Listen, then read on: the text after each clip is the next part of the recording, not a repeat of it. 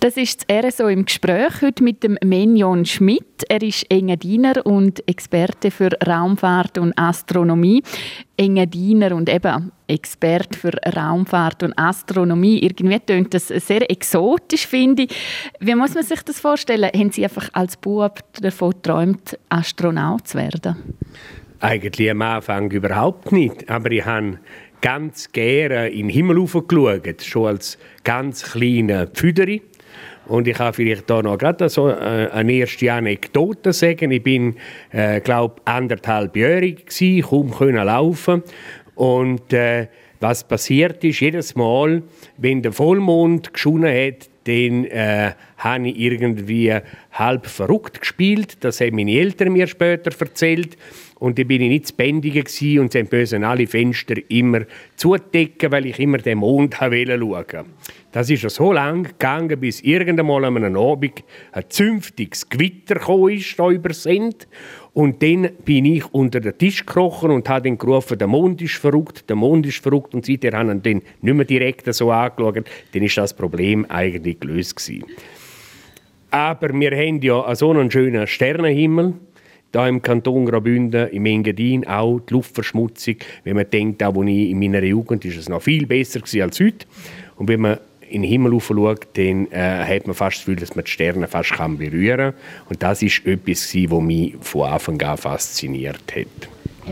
Die Faszination von dem Sternenhimmel, äh, haben Sie gedacht, das ist noch ein anderes Leben? Oder was hat Sie so fasziniert an dem Sternenhimmel? Ja, äh, das mit dem anderen Leben ist gar nicht so abwegig. Man nicht, was ist denn das? Äh, was ist denn dort? Was sieht man denn dort? Und wie kann man dort anfliegen? Ich habe solche Fragen natürlich als kleiner Bub meinem Vater gestellt. Und ich hatte das Glück, gehabt, dass er eigentlich sich für viele Sachen interessiert hat und eine große, hohe Allgemeinbildung hatte. Und dann hat er gesagt, ja, weißt, das sind auch Sonnen wie unsere Sonnen auch und die sind einfach ganz weit weg, dass man sie nur noch so sieht und ja, kann man denn dort anfliegen? Wenn man jetzt, wo kommt man jetzt an, wenn man einfach da immer geradeaus läuft, oder? Und dann hat er da, hat er da irgendeinen Ball in der Hand und er gesagt, wenn du immer geradeaus laufst, schau da auf den Ball, dann kommst du Moment, bist wieder da an dieser Stelle. Dann sage ich, aber nein, will ich dort, dort will ich richtig Mond. Ja, dann musst den musst du nicht gerade auslaufen, sondern den musst du von dort weg. Und das ist auch, das sind so äh, Schlüsselerlebnisse. Aha, er hat gewusst, wie so etwas funktioniert. Und parallel zu dieser Zeit hat es natürlich in den Zeitungen gegeben, Zeitschriften. Äh, ich nehme ein Beispiel, damals die Schweiz Illustrierte, wo noch ein halbes Lindtuch groß war, wenn die gekommen ist. Das sind natürlich Farbbilder von den allerersten Raketen, die gestartet sind von den Amerikanern, von Astronauten im, im, äh, in der Umlaufbahn in ihren Druckanzügen, wo, wo natürlich da vor der Sichel von der Erde dort äh, fotografiert worden sind. Das hat natürlich wahnsinnig äh, gut ausgesehen. Und die haben die Sachen alle ausgeschnitten und gesammelt. Es übrigens heute noch äh, äh in, in meinem Archiv. Und, und von denen weg kann ich eigentlich, äh, wirklich bin ich angefressen äh, habe ich einfach immer mehr zu, den, zu diesen Sachen äh, Informationen haben und auch immer mehr vertiefen und Sachen wissen. Eben sind das wirklich gesammelt in ihrem Zimmer wahrscheinlich eben tapeziert haben sie jetzt gerade gesagt. Wie hat so ihr Umfeld auch auf das reagiert? Eben, sie, gesagt, sie sind in einem, in einem Bergdorf aufgewachsen, in Sent. Ähm, da ist Raumfahrt äh, wirklich etwas, etwas Exotisches in dem Sinn. Ja, da hat es natürlich verschiedene äh, Reaktionen gegeben. Da hat's, einerseits hat es Reaktionen gegeben, ja, das ist ja so ein Spinner, yes, ja? Weil ich habe natürlich auch ein kleines eigenes Teleskop hatte. Äh, der Vater hat mir noch geholfen, wir noch äh, in dem Haus noch einen kleinen Hochsitz gebaut hatte dass ich das Teleskop dort rauf dürfen stellen und am Abend beobachten. Und äh, ja, ja, das war eigentlich ungewohnt für andere Leute, dass es jetzt so einen gibt, statt zu shooten. Äh, wie andere Buben in diesem Alter habe ich halt durch, durch so ein Rohr geschaut und habe, habe Planeten angeschaut und, und, und mir dem ergötzt. Äh, das war einmal das eine.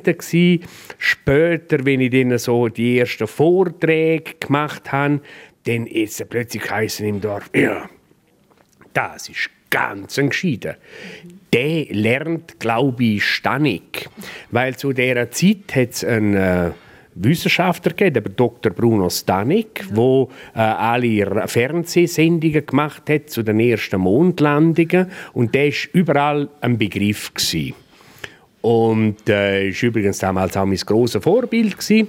Und äh, die Leute in Ermangelung von irgendeiner anderen Information oder wie man sich dem, das soll bezeichnen, diejenigen, die sich mit der Raumfahrt auseinandersetzen, sagt, ja, ja, also das ist, das ist einer wie der Stanik, also der lernt Stanik, sozusagen. Und, und das sind dann einfach so solche Episoden, wo es dann geht.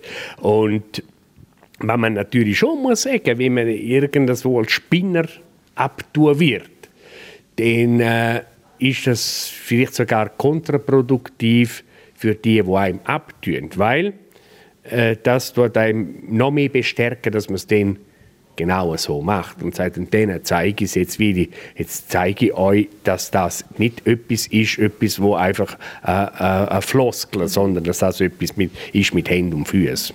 Und wie haben Sie das denn gemacht?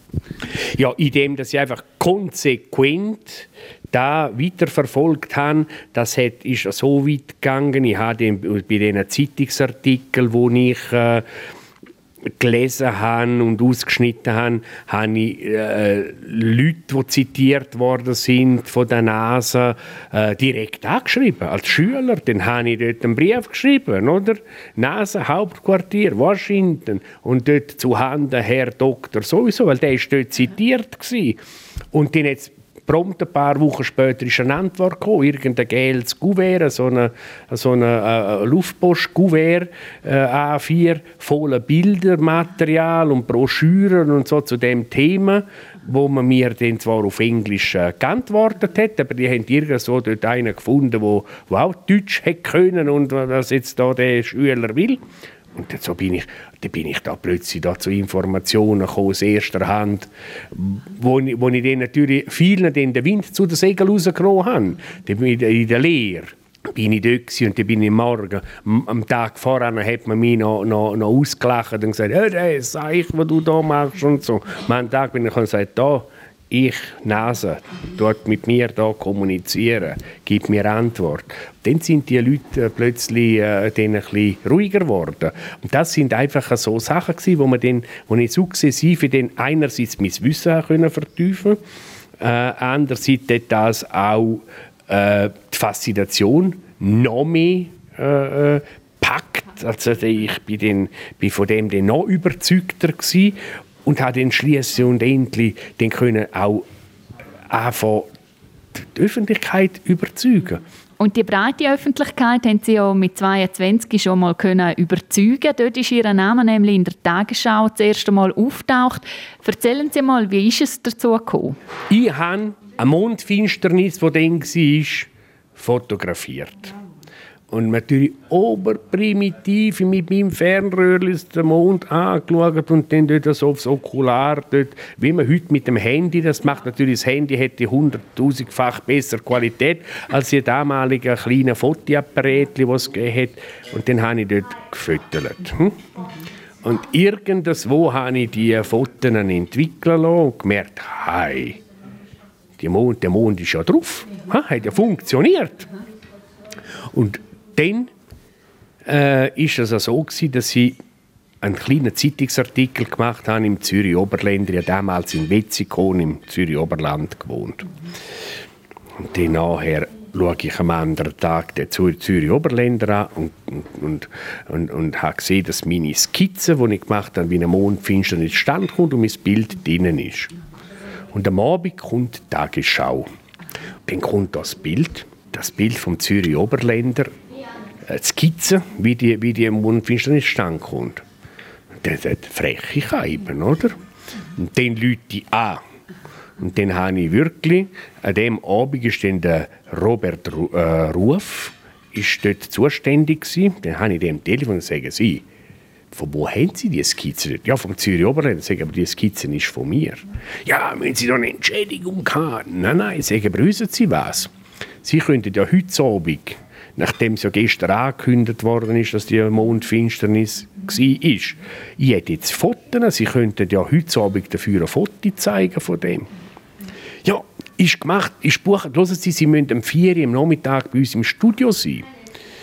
Und sie sind gerade da der designierte Studiogast. Wir tun das eins zu eins parallel machen zu der richtigen Tagesschau und dann haben sie gerade ihren ersten Auftritt auch. Gesagt, getan und dann ist das so gewesen. und von dem Moment weg bin ich auch dort im Fernsehen gebucht gewesen und, und habe dann eigentlich für äh, Sachen aus der, aus der Raumfahrt bin ich, habe ich viele Jahre lang auch äh, als Fachexperte äh, meine äh, Kommentare dazu gegeben. Das ist die Interviewsendung RSO im Gespräch heute mit dem Men Jon Schmidt. Nach dem Klassiker von R.E.M. Man on the Moon geht es gerade weiter. Ja, Menion Schmidt, im ersten Teil vom RSO im Gespräch heute haben wir darüber geredet, wie Sie schon als kleiner Bub fasziniert sind vom Sternenhimmel, äh, von dieser Welt eben im Weltall. Ihr Berufswunsch ist eben nicht Astronaut gewesen, haben Sie mir gesagt, nicht unbedingt.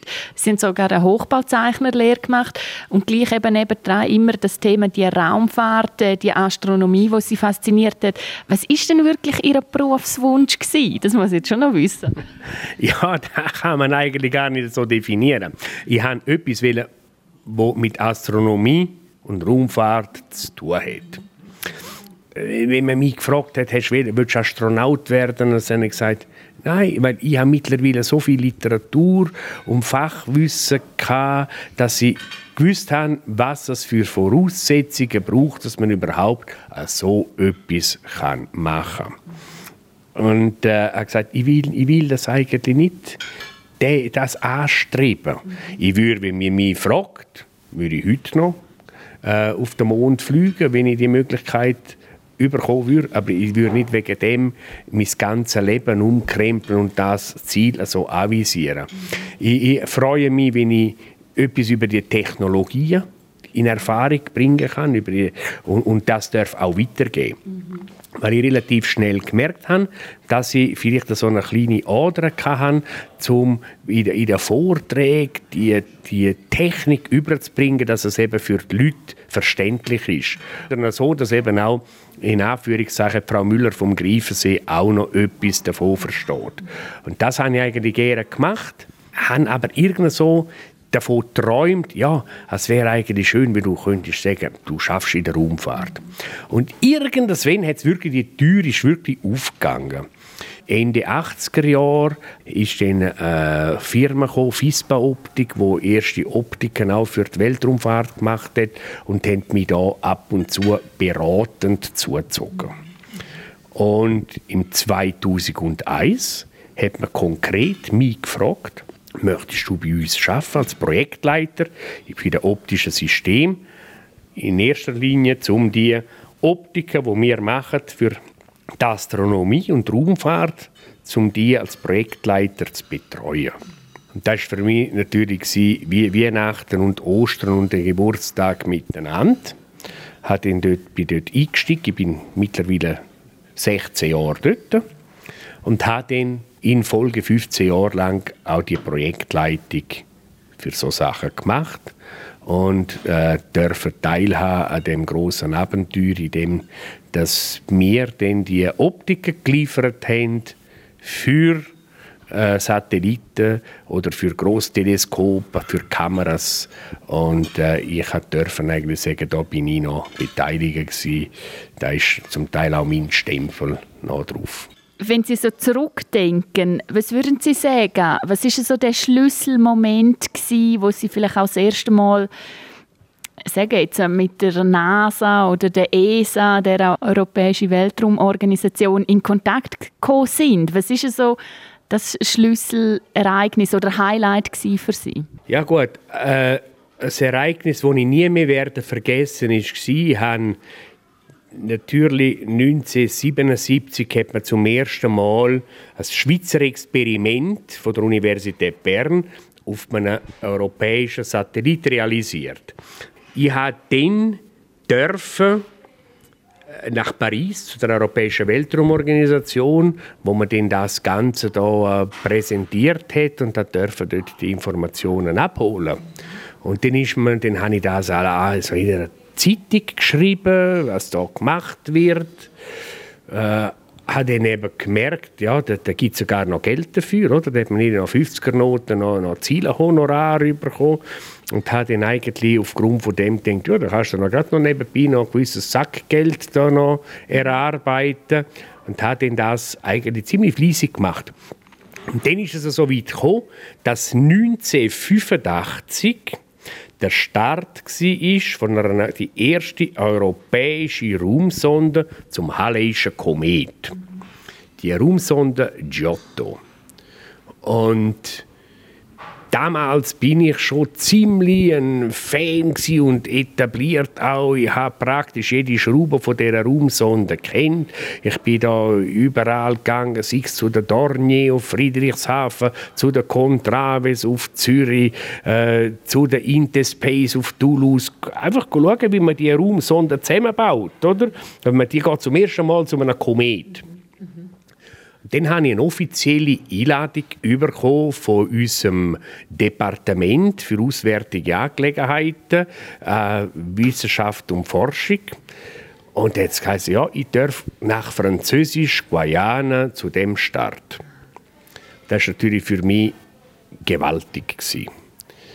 Dann komme ich dort an und da dürfen dort mit der Gruppe von Journalisten, also ist eigentlich die sogenannte Weltpresse, ist dabei gewesen, der, der Glaswand hinter dem Startkontrollraum haben wir dürfen dort sein.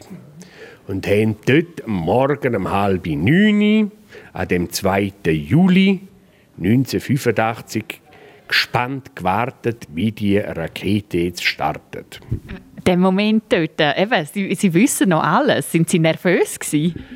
Ja, irgendwie unendlich stolz, dass ich dürfen zu denen gehören, die dort ist. Jetzt kann der kleine Schmidt aus dem Engadin darf da mit der großen Pressevertreter äh, der Welt, da bin ich dort.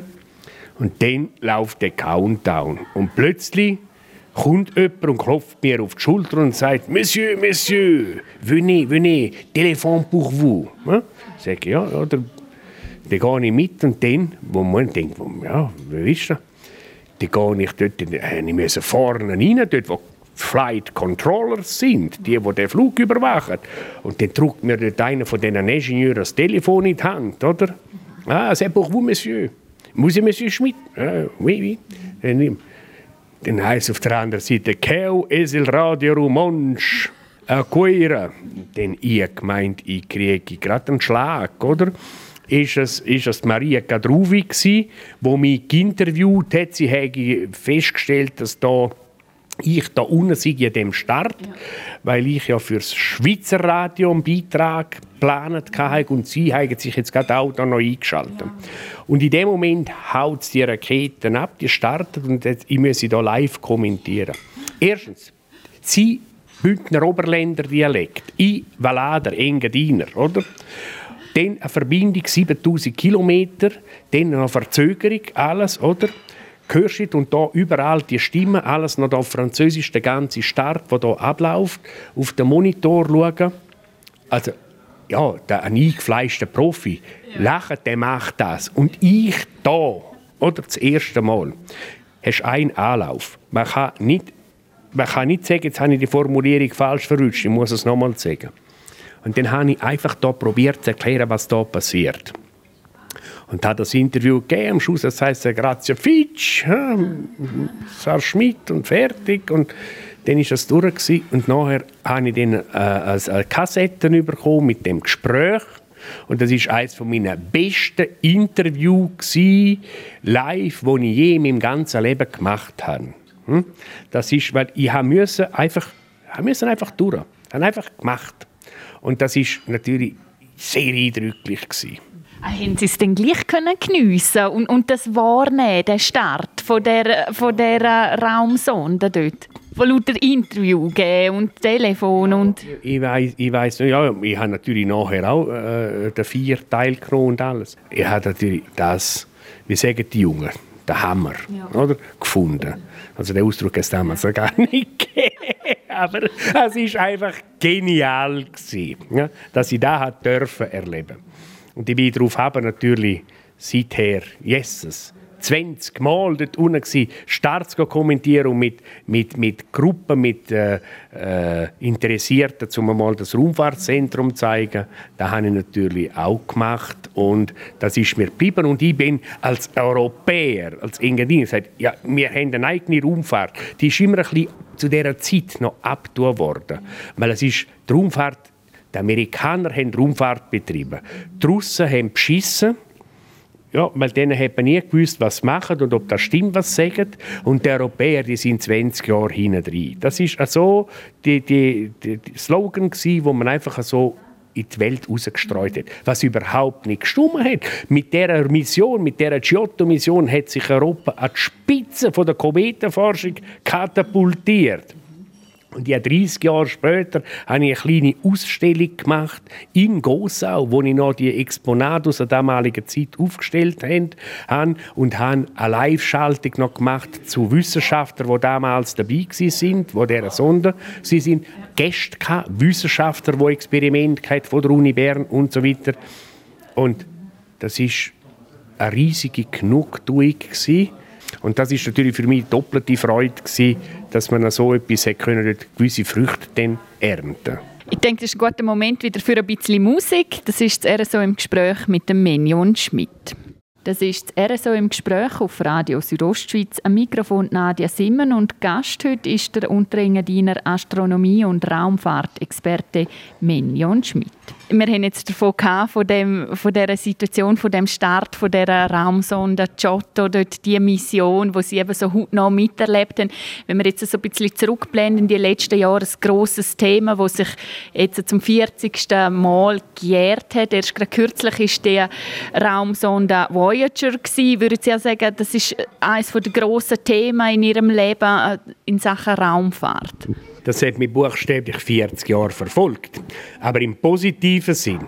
Und, und ich bin enorm stolz, dass ich das dürfen erleben Und ich mag mich ganz gut erinnern, am 20. August und 5. September 1977 hat man die beiden Göppel gestartet. Und dann hat es die einmalige Möglichkeit gegeben, dass in 1980, wo dann der Saturn-Vorbeiflug war von der Voyager 1-Sonde, dass ich mich akkreditieren im Jet Propulsion Laboratory in Pasadena, wo das Kontrollzentrum, wo die Daten kommen.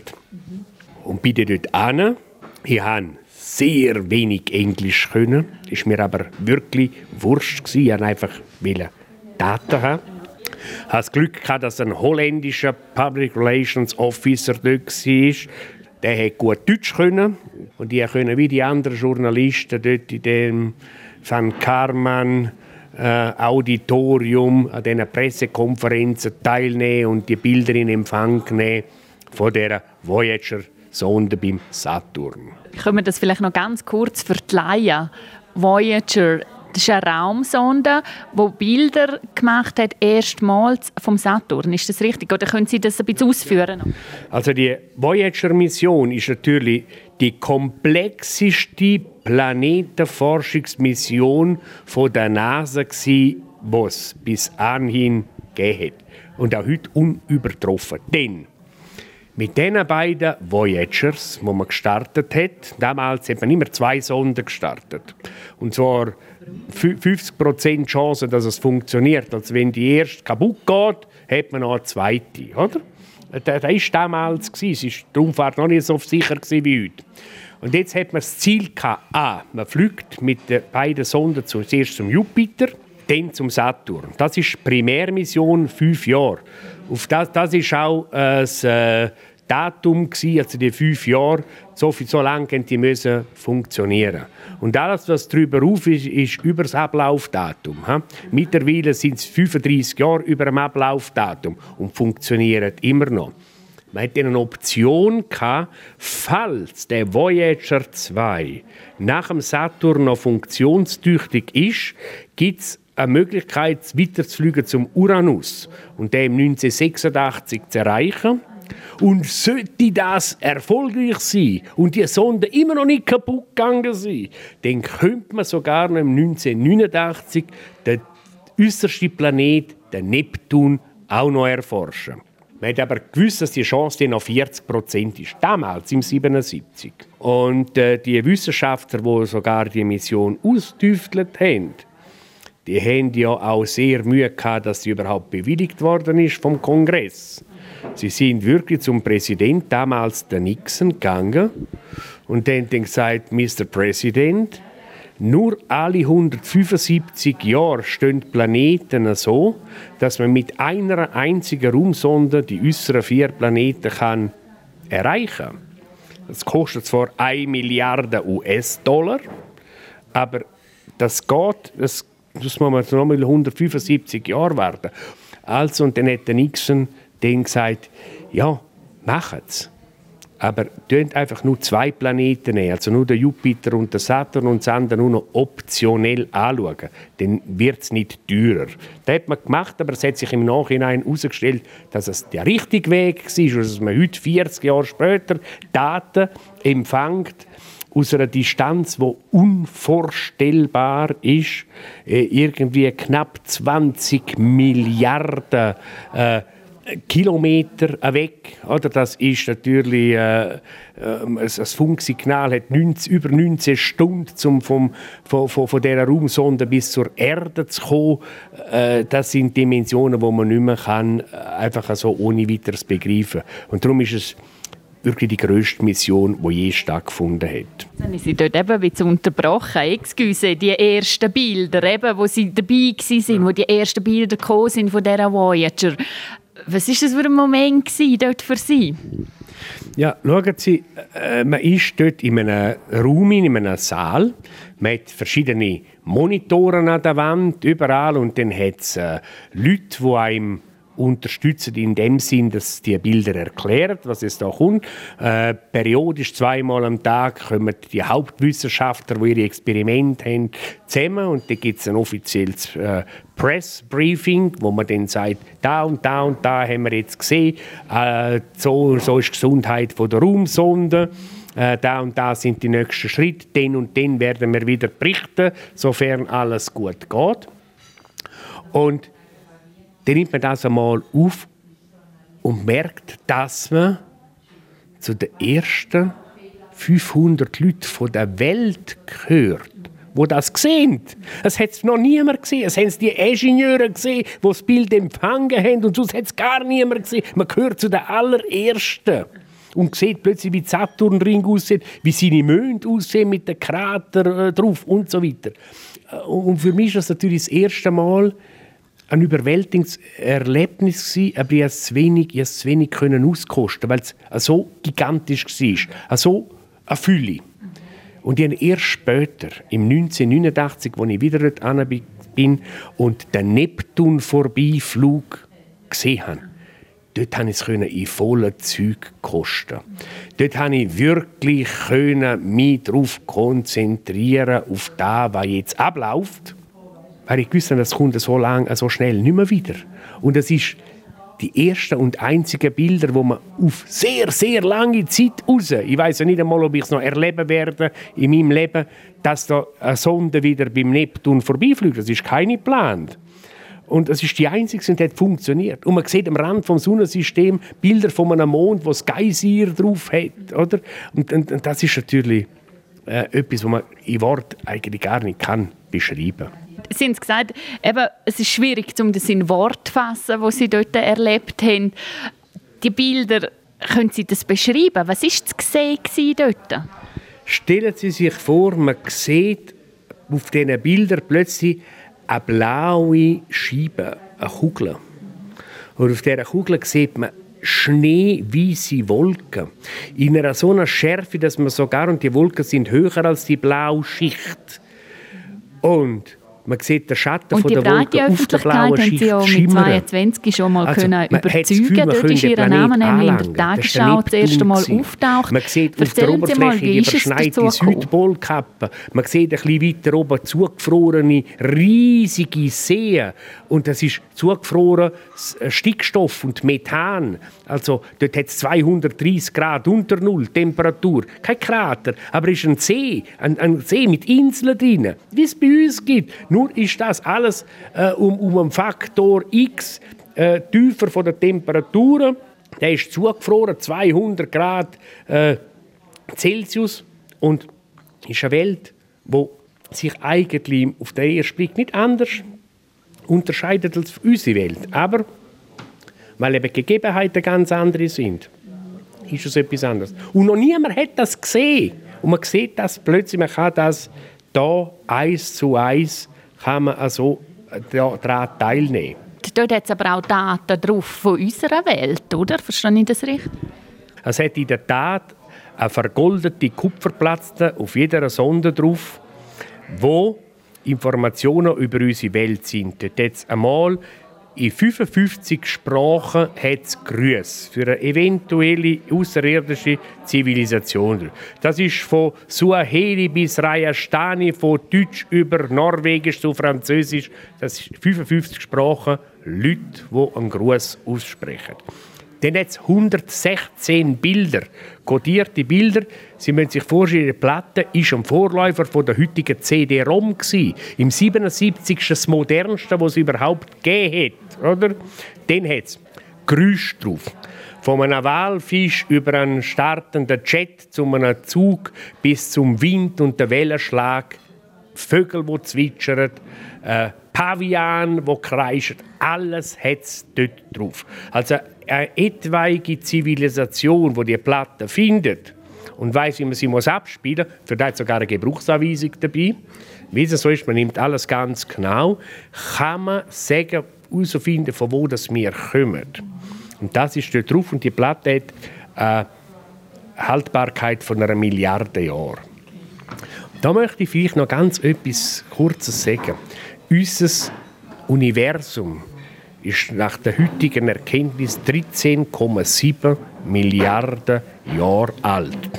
Unser Sonnensystem ist etwas über 5,5 Milliarden Jahre alt. Hm? Und die Raumsonde Voyager, die fliegt jetzt und die wird alle 250 Millionen Jahre einmal um unsere Milchstraße kreisen. Weil die Milchstraße selber sich so bewegt. Und sie wird unsere Erde, unser Sonnensystem überdauern. Wenn es uns schon lange nicht mehr gibt, wenn in paar äh, 100 Millionen Jahren äh, kein Leben mehr auf unserem Planet existiert, wenn irgendwann unsere Sonne sich aufbläht und Planeten schluckt und unser Sonnensystem gar nicht mehr existent ist, die Voyager-Sonde wird dann immer noch existent sein.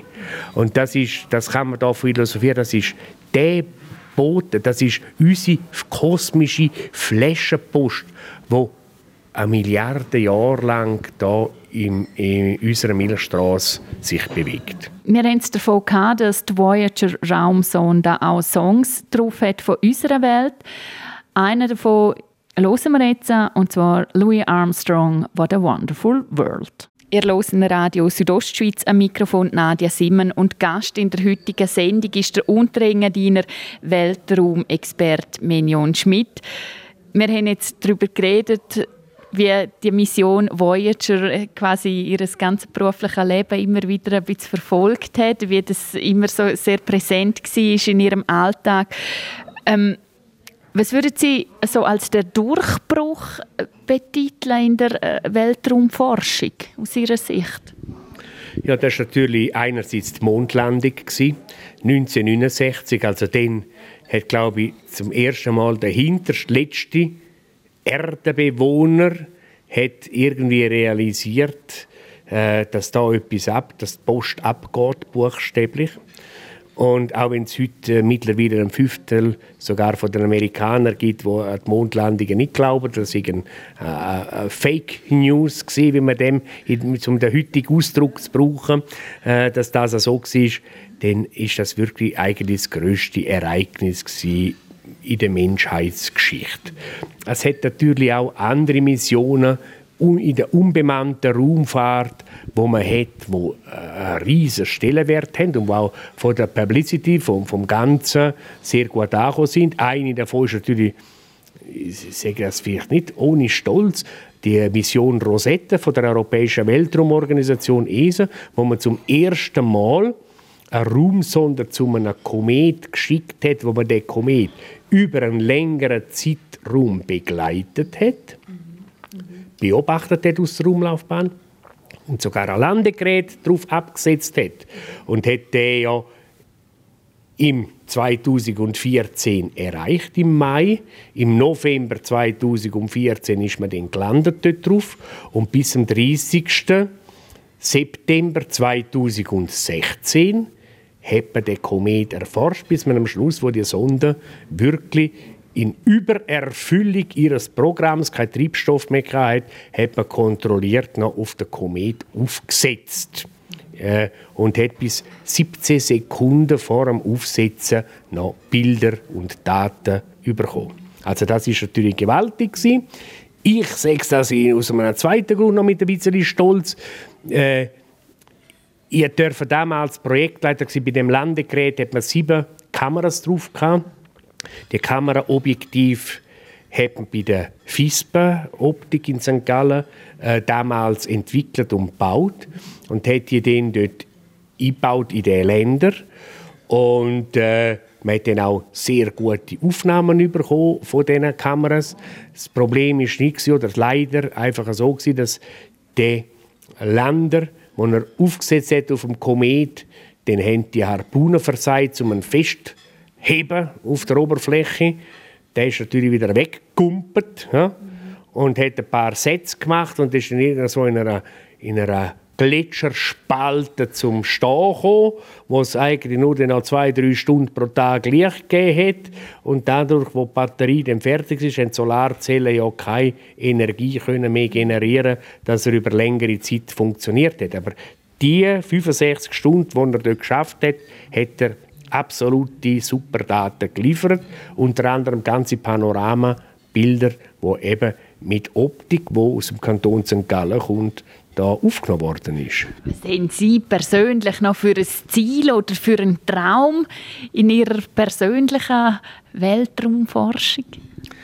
Schauen Sie, mittlerweile habe ich müssen eine Garage mieten, um alle meine Modelle und Exponate und Dokumente von Raumfahrt und Astronomie zu lagern. Irgendwann muss auch ich den Löffel abgeben, wie jeder andere auch. Und wenn man nichts macht, dann wird vermutlich die Garage geräumt und alles fliegt in eine riesengroße Mulde hinein.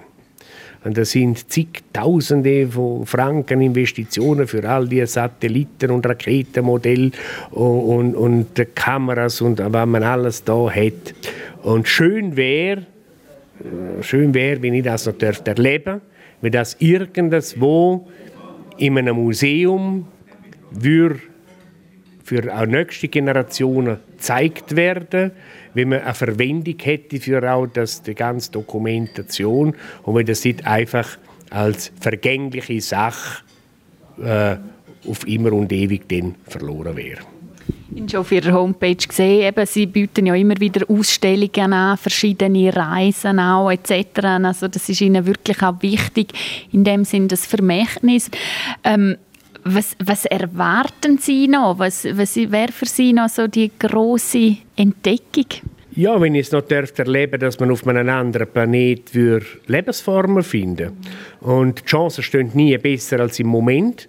Innerhalb der nächsten 20 Jahre sind verschiedene Missionen geplant zu Monden, wo im Untergrund flüssige Wasser, Ozean beherbergen. Der Mars ist immer noch im Visier, wo man immer mit verfeinerten Methoden erforschen. Äh, es könnte also durchaus sein, falls es irgendeiner Form äh, Leben im, im Sonnensystem gibt, am ehesten auf diesen Eismond vom Jupiter oder Saturn oder auf dem Mars. Und mittlerweile haben wir die Möglichkeiten, um das auch zu finden. Und ich hoffe einfach, dass man dass ich noch da bin, wenn man es gefunden hat. Das wäre natürlich eine riesige Genugtuung. Das war es mit dem RSO im Gespräch, heute mit dem Menion Schmidt. Das ganze Gespräch zum Nachlesen gibt es auf südostschweiz.ch. Am Mikrofon war Nadia Simmen.